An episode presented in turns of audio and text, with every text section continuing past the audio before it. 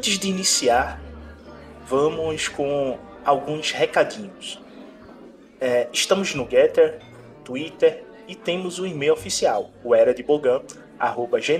o. E se você puder, e claro, quiser ajudar o projeto a crescer, temos o Apoia-se, onde temos uma série de incentivos, bem como estou a lançar por lá como Game Master profissional.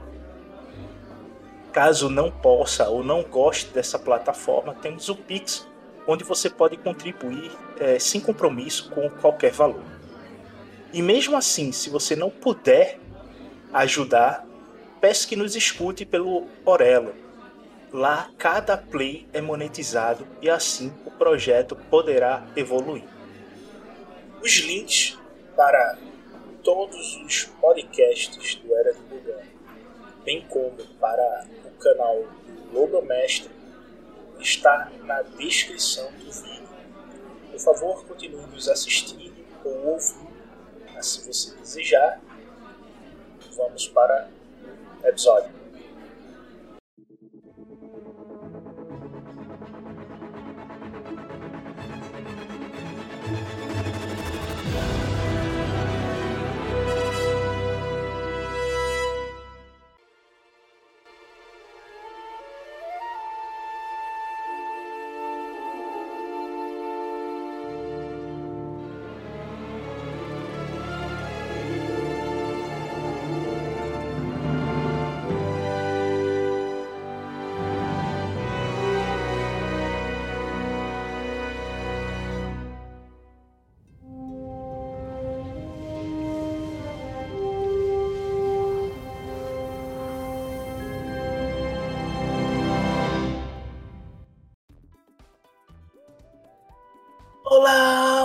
Ouvintes! Aqui é o Game Master Beto e mais uma vez estamos aqui com o Júnior do canal Lobo Mestre. E aí, galera. Bom dia, boa tarde, boa noite. Vamos nessa aí comentar essa série gostosinha no azeite, Tales of Jedi. Pois é, vamos aqui comentar Tales, que vem trazendo o furor pela plataforma vermelha. E nós aqui da Verdinha vamos trazer os nossos comentários sobre essa série. E comentando sem ser já vi, já amei ou não vi, já odiei. A gente assistiu, viu o que tem de bom e de ruim. Não é só coisa boa que tem em Tales of Jedi, mas comparado a alguns live actions, ele é muito melhor. E vamos lá. Sim, lembrando que é, fiquem por sua conta e risco, quem ainda não viu, tá? Aqui é uma zona de spoilers.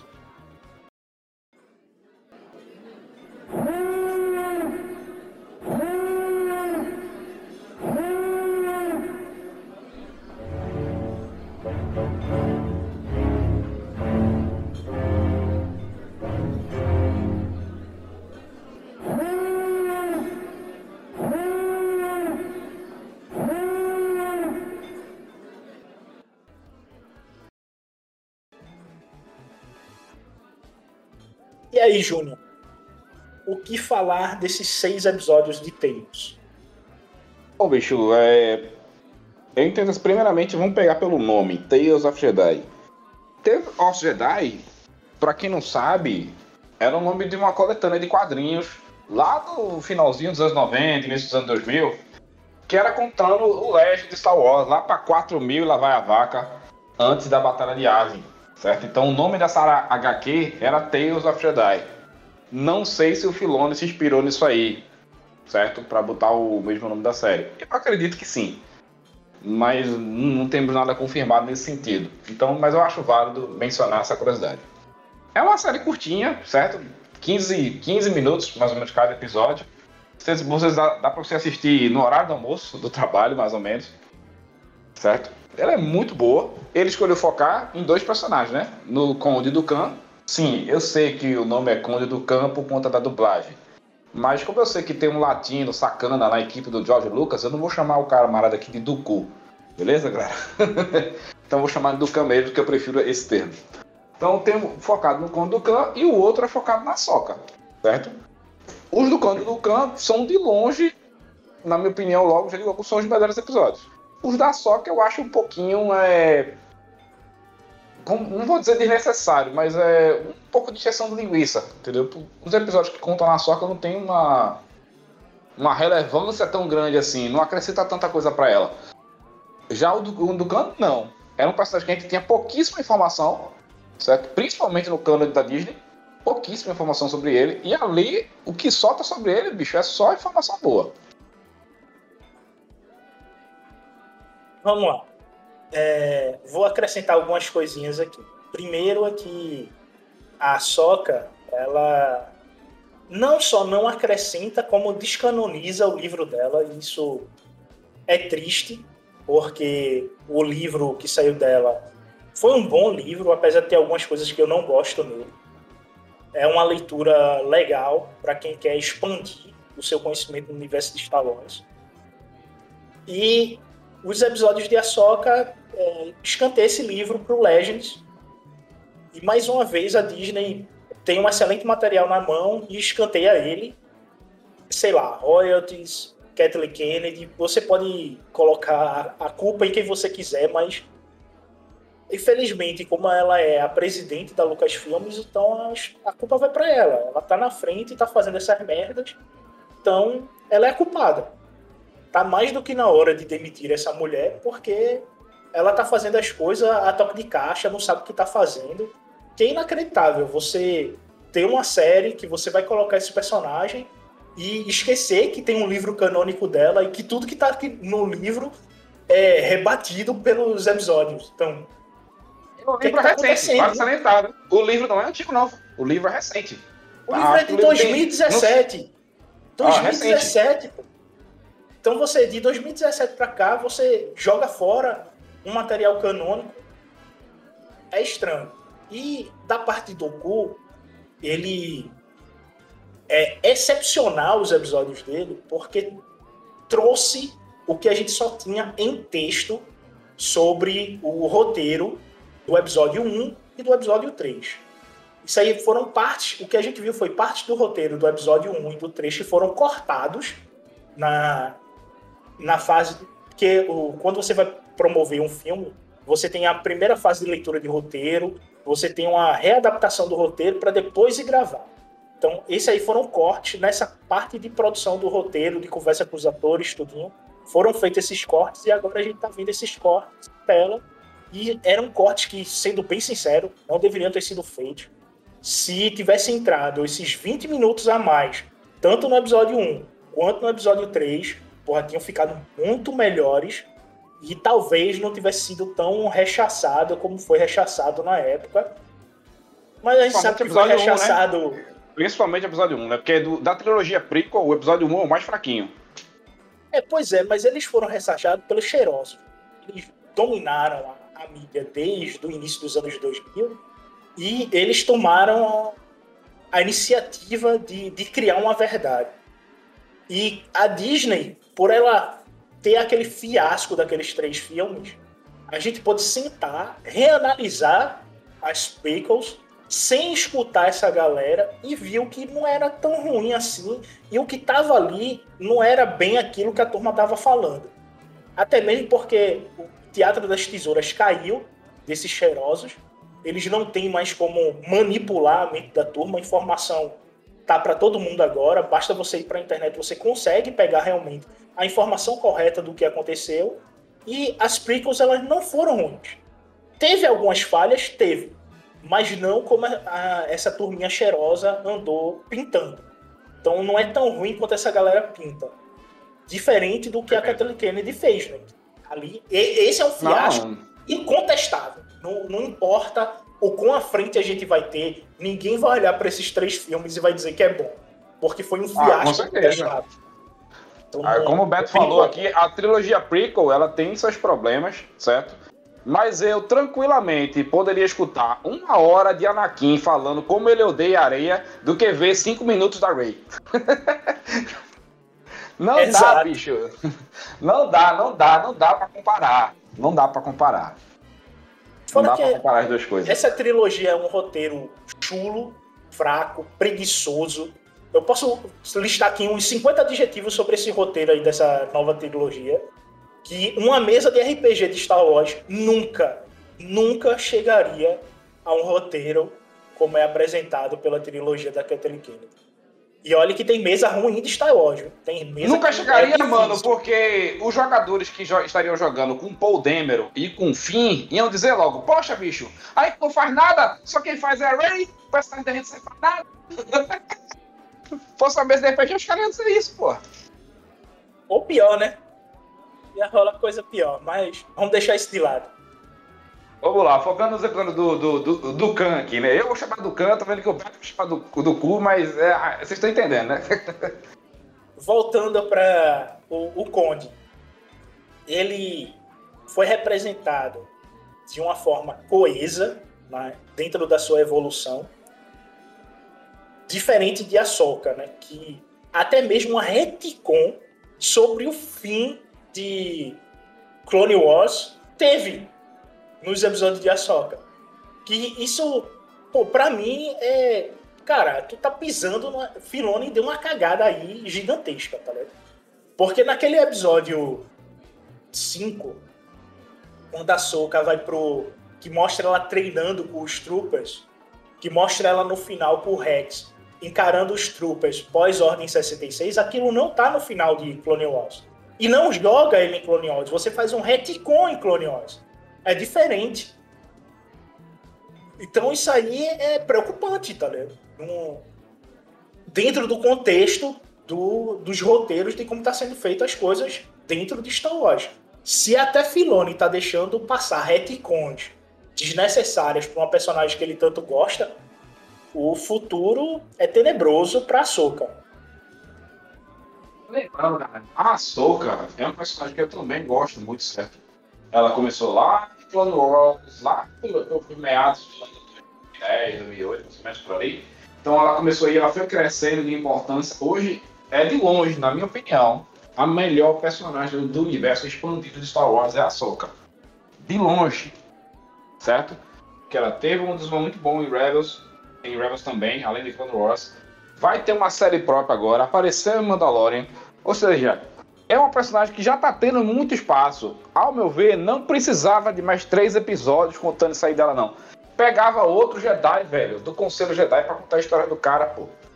Tá Por exemplo, os Alfovias, pô, podia fazer os três uh, episódios focados nele. Tendo como ele teve a previsão da, das guerras clônicas. Podia ser do caramba, velho, focado naquele personagem. Que é um personagem pouquíssimo falado, que tem pouquíssimas informações sobre ele. Pouquíssimas informações sobre ele informações sobre ele em Clone Wars e é, comentários nos filmes, né? Claro, e, e fora é que, mencionado. Fora que o nome dele também foi feito por BR, tem muita é, piada em cima do nome dele, né? Ah, com certeza, tá ligado? Com certeza. e é, é, um dos nomes que o BR consegue é, avacalhar dentro de Star Wars. Até parece que foi feito é, é. pra gente tirar onda. Não, foi, pelo... eu, eu, eu, não, eu não tenho dúvida nenhuma. Foi feito pra tirar onda. Parece que foi feito pelo grupo de memes BR. Que é, não, alguém, algum influenciador de quinta série trabalha diretamente com o Jorge Lucas ali. Eu tenho certeza disso. Ah, enfim, então podia fazer um, um episódio focado nos Aifovias, que ficava legal. Podia fazer episódio focado, sabe que, que Jedi? Kia de Mundi. Que o Kia de Mundi, galera, ele tem uma situação muito específica. Porque o Conselho Jedi abriu uma exceção para o camarada. Por quê? A, a espécie dele, o seriano, ele tem uma taxa de natalidade muito baixa. Então, permitiram ao Edmund se casar. E ele tem oito esposas, certo? No planeta dele. Sim, o camarada é, é gigashed mesmo. Ele tem oito esposas. Então, poderia fazer episódios focados nessa concessão que os Jedi é, deram para ele. Por exemplo, foca, vamos, vamos fazer um episódio focado no Conselho Jedi discutindo se dá ou não essa concessão por que Edmund. Podia focar nisso aí, porque é um aspecto legal da Ordem Jedi para abordar. Você tá, tá entendendo? Não é que eu não gosto da Soca, eu gosto da Soca. Só que foi três episódios focados numa personagem que já tem bastante espaço. E os episódios dela, além de não acrescentar nada, descanoniza outros livros, né? Como o Beto falou. O, o episódio, acho, mais relevante de Ahsoka é o episódio 1. que conta um pouco da cultura de onde ela veio, do planeta que ela veio e da vila que ela nasceu. É uma vila bastante medieval, apesar de ter é, droids por lá. Você vê que é uma vila medieval, steampunk, por assim dizer, por ter droids, speeders, speederbike, mas fica naquele clima medieval. E quando ela nasce, ela em um ano ela já consegue entender perfeitamente todos ao seu redor e o que a mãe dela fala, apesar dela não conseguir falar. Então isso já demonstra a porque ela é sensível à força. Já demonstra o quão sensível à força ela é. E esse é um episódio que parece que foi narrado por um mestre de RPG, porque ele tem a evolução, a jornada do herói. Que no caso ela é sequestrada por um tigre e o, o tigre que leva ela, ela consegue usar os poderes Jedi para poder se conectar. E para quem joga o Star Wars da FFG, esse é o poder, o talento, a carreira do guerreiro, que você se conecta com as criaturas ao seu redor a partir do olhar. Você olha fixamente no olho da criatura e você se conecta com ela, transmitindo o pensamento. Isso é um talento da força da grade do guerreiro. Então a gente tem assim um, um poder direto do jogo de, de, Star Wars, a gente vê como ele funciona e funciona até mesmo com bebê. Isso é bem interessante. E ela voltando andando em cima do tigre para a vila, fenomenal, velho. Você vai fica de boca aberta, ficou muito bem feito, o roteiro bem analisado. É o melhor episódio dela ali, é esse aí, sem sombra de dúvida.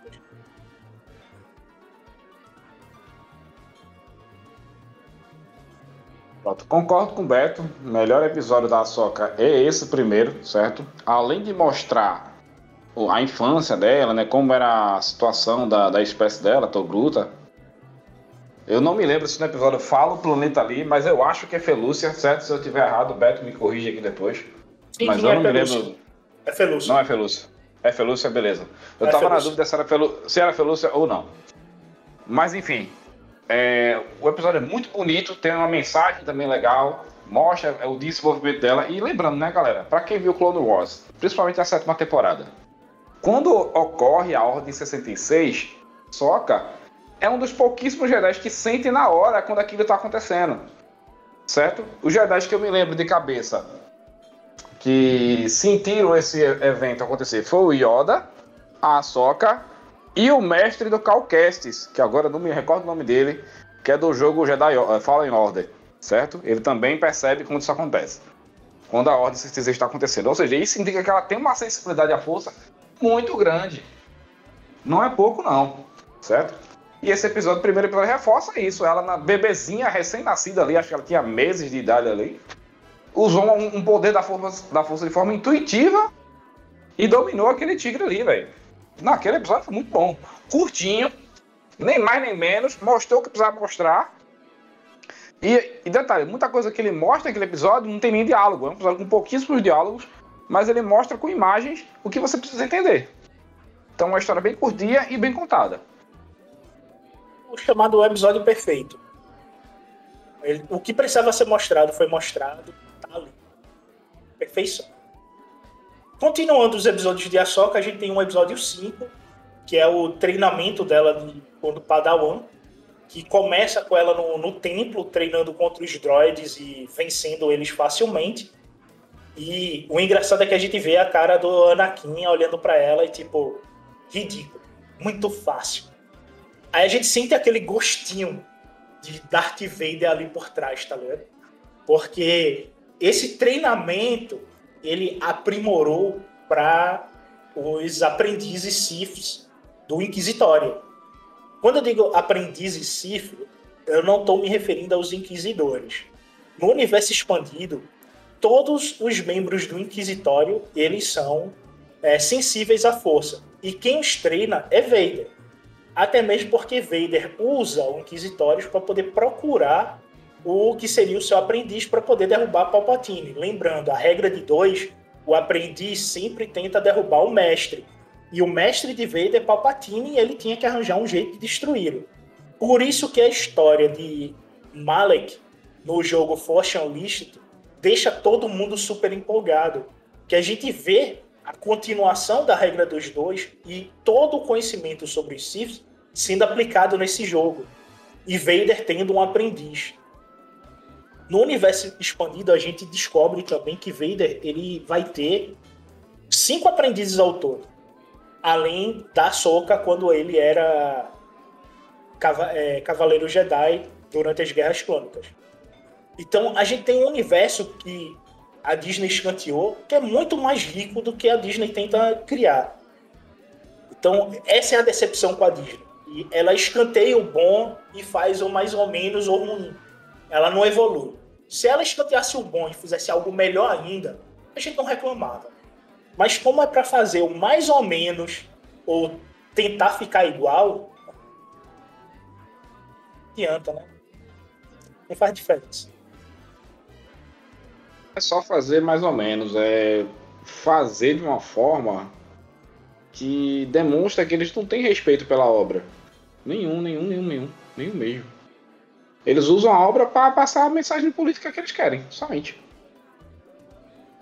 Pois é, e isso é triste, porque a Disney assumiu a gente achando que ela ia fazer Star Wars bombar e não apagar o nome Star Wars da cultura pop como ela tem, vem fazendo. Então isso é bastante triste.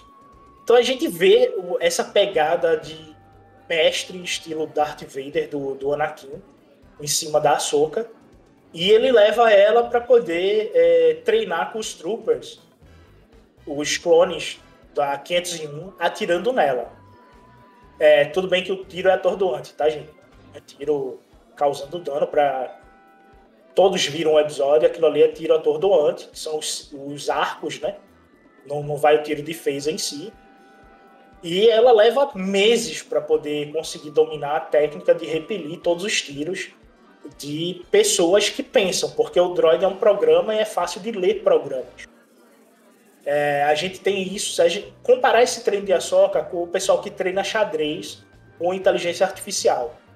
Hoje em dia, o melhor jogador de xadrez do mundo, ele bate três inteligências artificiais.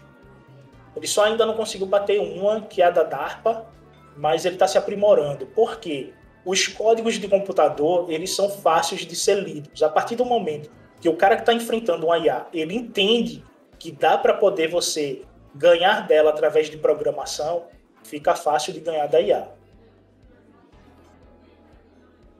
Ela vai entender o padrão dela, da, da inteligência artificial, e a partir daí prever os movimentos. Então, baseado nisso, é que o Anakin desenvolve aquele treino com a Soca. Vamos lembrar, minha gente, que mesmo o Anakin, quando ele não tinha caído pro lado negro, quando ele era um Jedi, ele nunca foi um Jedi ortodoxo. Ele sempre foi um Jedi bem diferente do, do comum, certo? Então esse tipo de treino vindo dele, na minha opinião, não é novidade. E essa parte é legal, mas é novamente, não precisava colocar, entendeu? Porque já tem coisa em livro feito dela, ou já tem coisa, muita coisa saindo da Ahsoka, ou muita coisa também saindo do Anakin, então é, um, é, é aquela parte massa velho. Beleza, essa, essa parte do episódio é massa velho, mas não acrescenta nada, entendeu?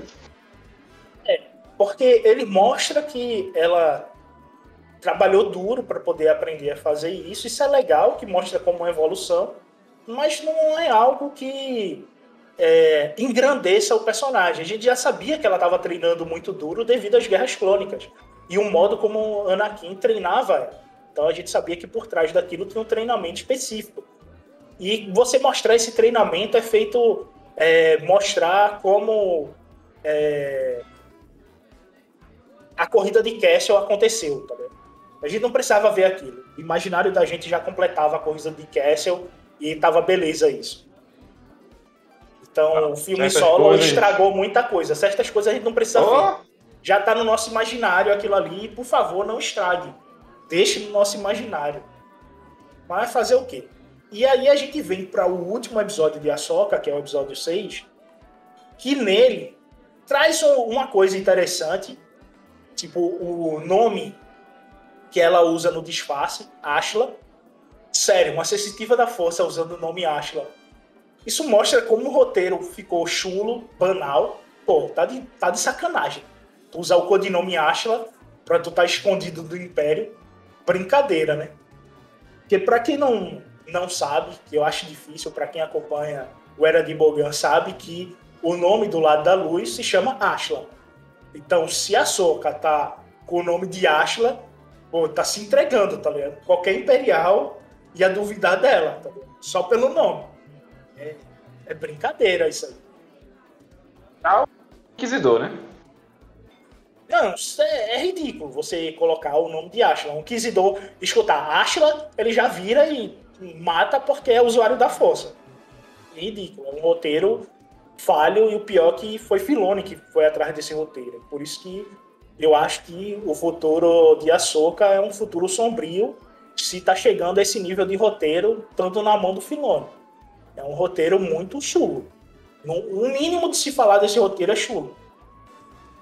E a gente vê que, enquanto no livro mostra que ela foi para um planeta que tem um, um, nível de evolução política e tecnológica grande, ela está no interior, numa fazenda. Ou seja, distorce tanto o livro que o livro realmente se torna legend. Porque não tem nada a ver com o que foi descrito no livro.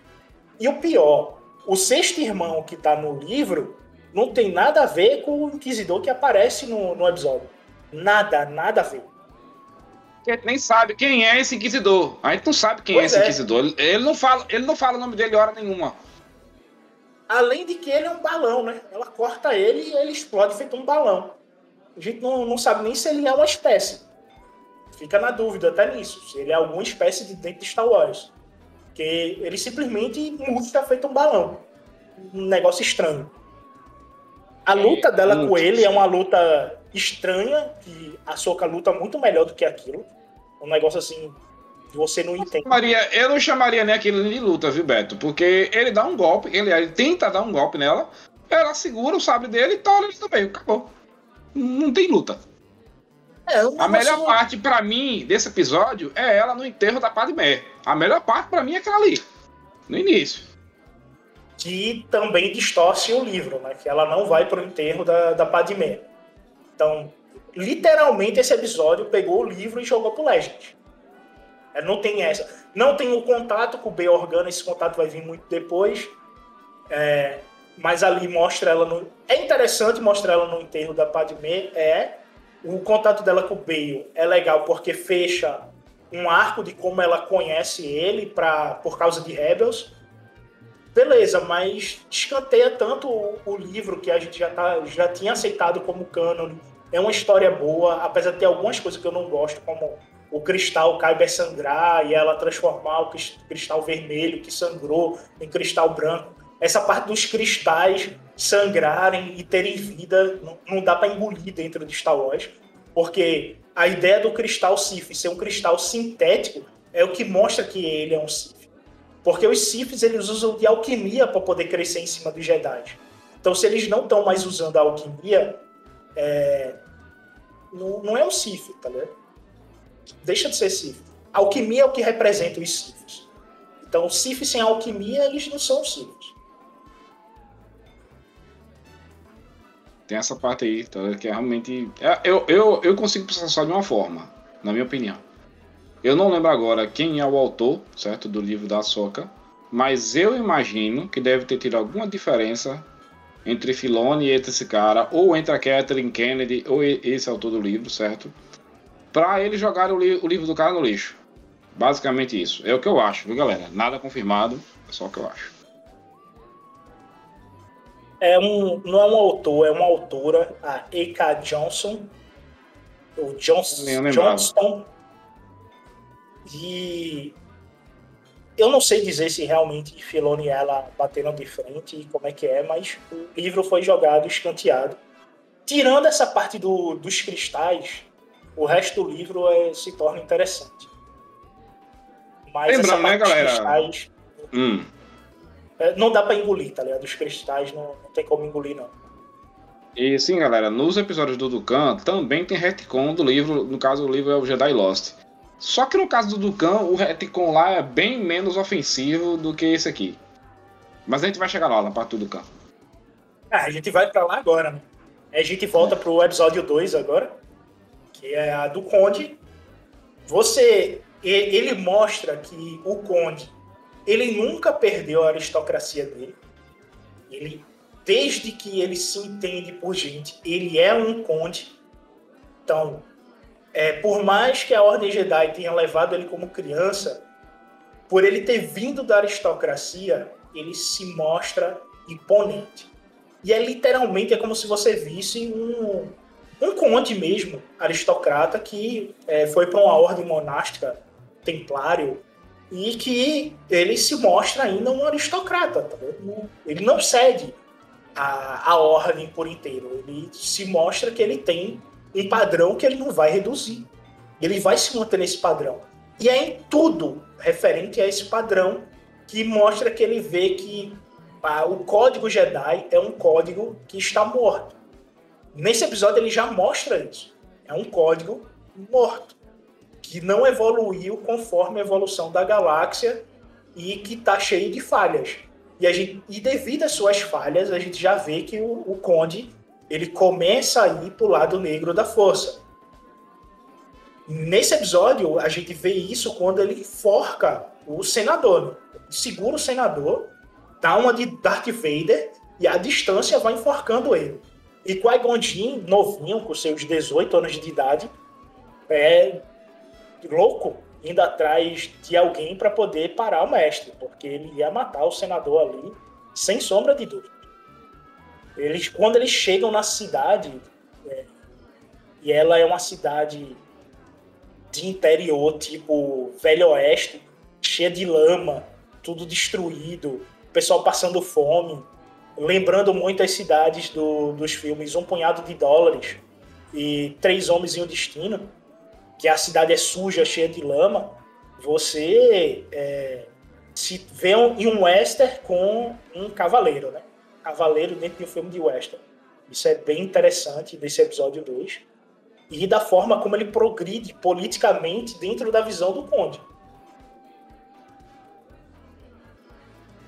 Sim, eu gostei desse episódio, certo? Tem todo esse lance de detetive, né? Pra quem não, não viu, o contexto do episódio é simples. É o, o Conde e o Caigon, eles vão investigar o sequestro do filho de um senador, certo? E chegando lá num barzinho, eles conhecem uma moça lá que leva eles até esse filho. E vai explicando para eles que sequestraram ele para conseguirem uma, uma audiência com esse é, senador. Para eles ouçam a situação deles, que eles estão passando numa pior. O que eu não gostei desse episódio, bicho, é a relativação de. Relativação, desculpa. De, de do crime, certo? Que isso é uma temática antiga, certo? Da cultura pop eles tornarem criminosos heróis ou mais bonzinhos, ou sobre ah, aquele famoso, ah, estava no lugar errado, não era errado, ah, ele tinha boas intenções. Isso eu não gosto, para mim é relativizar. Por quê? Tem um momento que eh, o Qui-Gon pergunta pro, pro filho do senador, mas você não tá revoltado porque eles sequestraram você? Mas de que outra forma eles podiam falar com meu pai? Digo, pô, bicho, o camarada foi sequestrado, velho tá sendo, tá sendo preso contra a vontade dele e tá gostando disso só porque quer que a galera fale com o pai dele. Não, não entra na minha cabeça uma pessoa normal dizer um diálogo desse. Não entra. Desculpa. Ele pode ter desenvolvido a síndrome de Estocolmo que fosse. para ele simpatizar esse nível com o sequestrador e justificar o sequestro, não entra na minha cabeça aquilo ali. Entendeu? Então, quando chega o senador e fala um bocado de groselha lá, querendo que o Ducan se submeta, não dizendo que você serve ao Senado, você serve aos políticos, né? Ao, ao sistema, ao establishment. E o Ducan fala corretamente, né? Não, servimos ao povo, não ao Senado. Certo? E isso me lembrou também a Ordem Jedi do, do Luke Skywalker do Legends, né? Que quando o Luke criou a sua ordem, ele procurou um, por um tempo também se manter longe da política imperial. Política imperial não, desculpa. Da política galáctica quer sempre dar merda, se envolver com isso aí. Então o Dugan explode, vai querer matar o cara. O Qui-Gon sabia que não tinha como vencer o mestre dele ali naquela época, de jeito nenhum. Lembrando que Dugan, Dugan era um, um dos melhores duelistas, né? Com sabre de luz da época dele. E traz o filho do senador para o senador é, voltar meio que. Voltar assim não, né? Meio que se arrepender um pouco. E o Conde volta assim e, não matando ele, graças ao, ao. Certo? Então, mas o que eu não gosto desse episódio é isso, essa relativação de crime, de criminoso, que isso me incomodou pra caramba nesse episódio aqui. Apesar de toda a atuação do, do personagem do Conde ser legal, mas essa, esse lado do criminoso que eu não curti. Vamos lá, o, o episódio 3 de Tales of Jedi é o segundo episódio do, do Conde dentro da série, certo? E nesse episódio ele começa falando sobre a morte do mestre é, Catri, certo? No, é uma, no planeta é Raxus.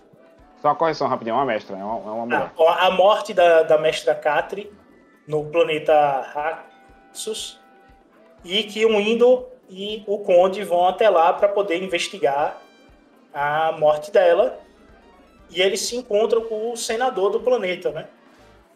E vão investigar onde ela morreu. E o Indo tem umas conversas interessantes quando está chegando perto do planeta com o Conde. E ali você já começa a ver a, o, o quão está ficando mais radical o pensamento do, do Conde dentro do que seria o código Sith. Ele já começa a entender a filosofia Sith e implementar ela no seu dia a dia. Logo no início do episódio a gente vê isso. E o nome do episódio é Escolhas. É exatamente a gente vê que o Conde está fazendo a escolha de se tornar um Sith, de adotar o código Sith para o seu dia a dia. É legal esse episódio, principalmente o início dele porque o Conde e o Windu eles vão lá para buscar o corpo da Mestra Catra. E não vão nem para investigar. Quem quer investigar é o Conde. E o Windu não, vamos lá pegar só que não sei o que. É, eu concordo que a morte dela foi estranha, mas essa não foi as ordens do conselho, certo? Então o Windu desde o início ele mostra esse desinteressado em investigar a morte dela. Só quer pegar o corpo e vazar. Já o Conde não, o Conde tá pé da vida e quer descobrir como ela morreu. Nisso dele tá pé da vida, ele entra na primeira frase do texto do Código Cifre. A paz é uma mentira e só existe paixão. Ele tem a paixão de descobrir o que foi que aconteceu com a mestra. Já o Indo não, ele quer seguir o que o Senado barra Conselho mandou ele fazer. E essa paixão dele mostrou que ele tem uma força inquebrável de conseguir a verdade. Ou seja, da força, ele tem poder. E nisso eles veem que a própria guarda senatorial foi que matou a mestra no local quando ela foi receber o senador. Teve um embate e ficou claro que foi a própria guarda do, do senador que atirou nela para poder matar. E a guarda tenta fazer o mesmo com o Indo e o Conde, né? Quando eles estão na floresta. E nesse ponto, a gente vai atrás do, da, da, da próxima frase do código Sith, que através do poder eu ganho a vitória. Então, eles usam a força para poder subjugar os assassinos da, da mestra e eles obtêm a vitória. E é exatamente esta frase que o Conde dá para o, o, pessoal da guarda que estava se revoltando contra o senador por causa dos desmandos dele no planeta, que ele diz para o pessoal para eles não perderem a fé e para através do poder conseguir a vitória. Então ele já está aí no final desse episódio mostra como ele já está absorvendo bem o código dos Siths. Detalhe nessa parte aí, né, que a guarda foi muito ousada, né? Porque conseguiram matar a Mestra Catra porque pegaram ela de surpresa, certo? E já é difícil você pegar um Jedi de surpresa. Beleza, mas conseguiram. mas pegar dois mestres Jedi. E ali eles, eles, eles não estavam, é, assim, desapercebidos. Eles estavam cientes que estavam numa situação mais ou menos de perigo. E não são dois mestres Jedi quais, quaisquer, né? É o Indo e o Conde. Dois dos melhores duelistas que a Ordem Jedi já teve. Então, os caras foram loucos, né? Que não tinham chance nenhuma, né? Contra um dos dois já era difícil. Contra os dois ao mesmo tempo, impossível. Então, é, mas o, e é legal dessa parte, quando eles vencem, e o Dukan fica pé da vida novamente, né? Vai, quase que comete o um homicídio ali, né? Mas o, o Windu que consegue segurar ele, né? Depois ele diz pro camarada, né? Olha, não discordo totalmente de você. Só apenas dos métodos que você utilizou. A partir dali você já vê que o, ele já tá bem balançado pro lado negro. Bem balançado mesmo. E tem um time skip, viu, galera? No primeiro episódio já mostra ele bem jovem, aqui ele já mostra com a barba já crescida já, para indicar que houve uma passagem de tempo, certo? Nessa época, um Window ele não fazia parte do Conselho Jedi ainda, era mestre, mas não fazia parte do Conselho, ok? Então, você vê que já tem um, um time skip aí, entre o primeiro episódio e esse, e esse segundo aqui, certo? Mas é muito legal esse, esse desenvolvimento e esse embate de ideia entre os dois. Lembrando que no final desse episódio, o Indo ele se torna membro do conselho, né? Ele assume o lugar da mestra Catri e é um dos questionamentos de Ducan.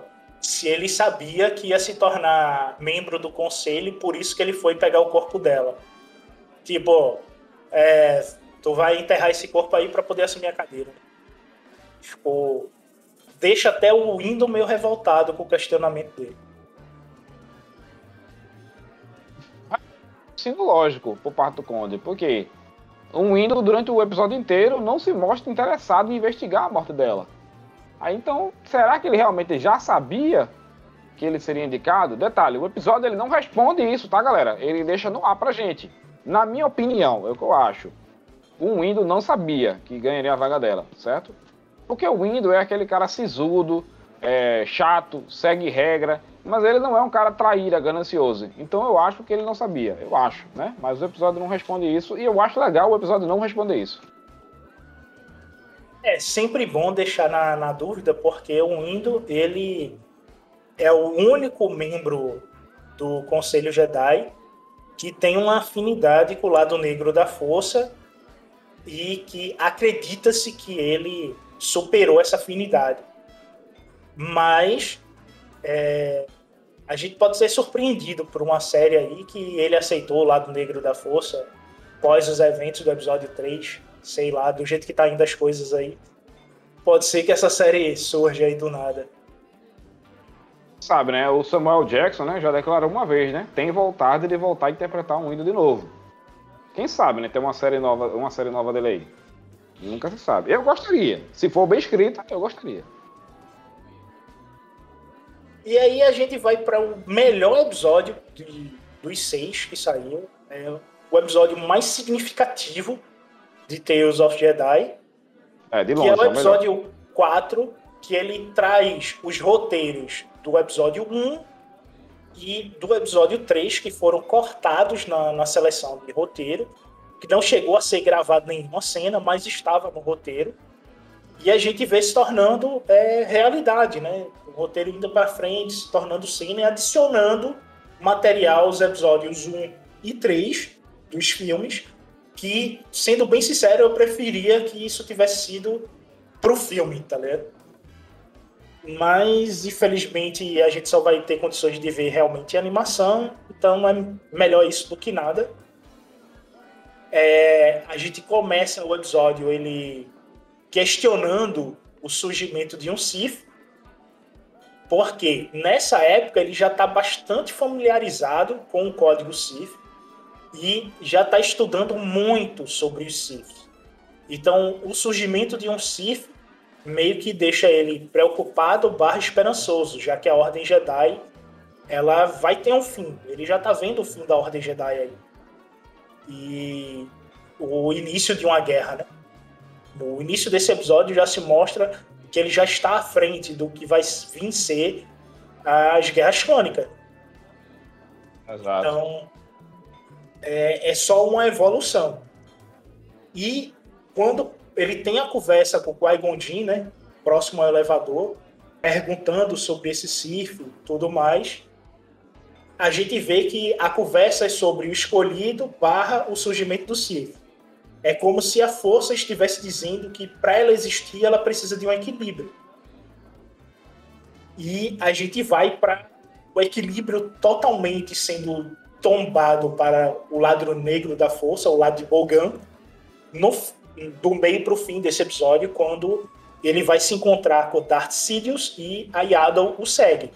E a gente tem o fim da Yaddle. Ela luta contra o Conde Dukan e é assassinada por ele.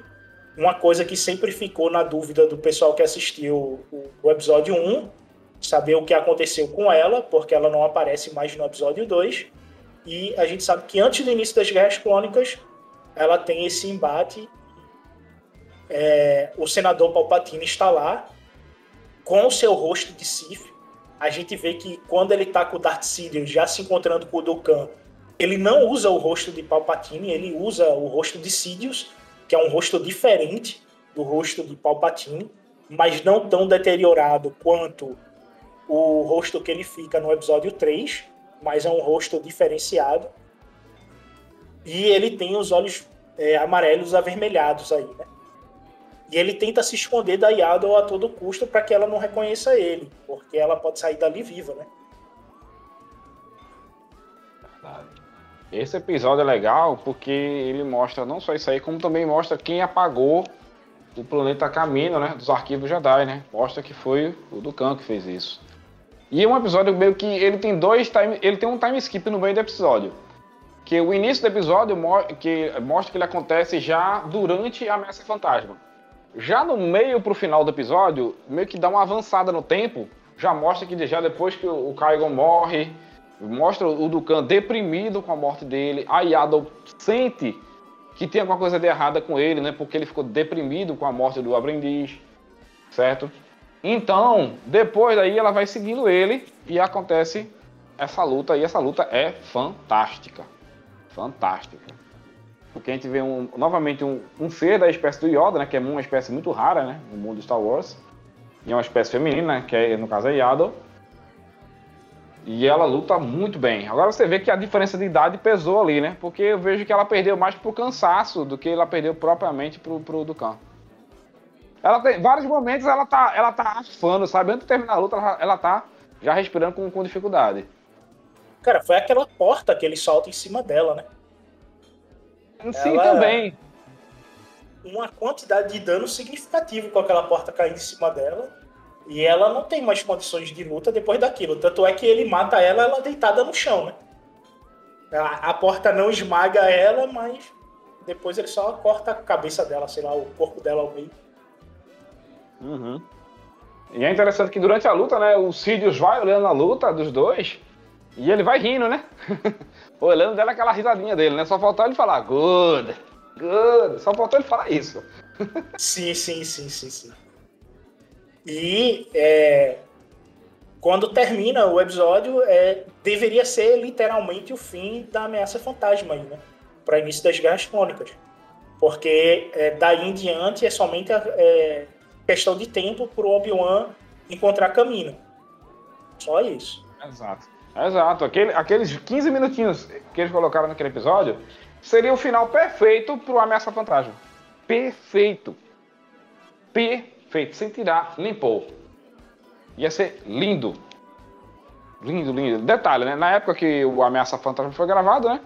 o ator que faz o Conducan, que é o Christopher Reeve, ainda era vivo. Era só fazer um trabalhozinho de CGI no rosto dele, rejuvenescer ele, que daria para fazer aquela, aquela cena tranquilamente. Com certeza. Então é isso, gente. A gente fez uma análise do, do Tales of Jedi. E eu espero que vocês tenham curtido essa análise da gente. O link para o canal do Lobo Mestre está na descrição do podcast. É, peço para que vocês curtam, comentem, compartilhem, dê o triplo C aí. Lembrando que eu curti aqui no Rumble é o maisinho. Você que está nos ouvindo pelo Spotify, por favor, é, dê estrelinha aí do Era de Bogan, compartilhe o Era de Bogan em suas redes sociais e ficamos por aqui. Agradeço a audiência de todos e espero ver vocês numa próxima. Até mais, que a força esteja com vocês. Galera, valeu aí. Valeu, Beto. Até a próxima. Tamo junto.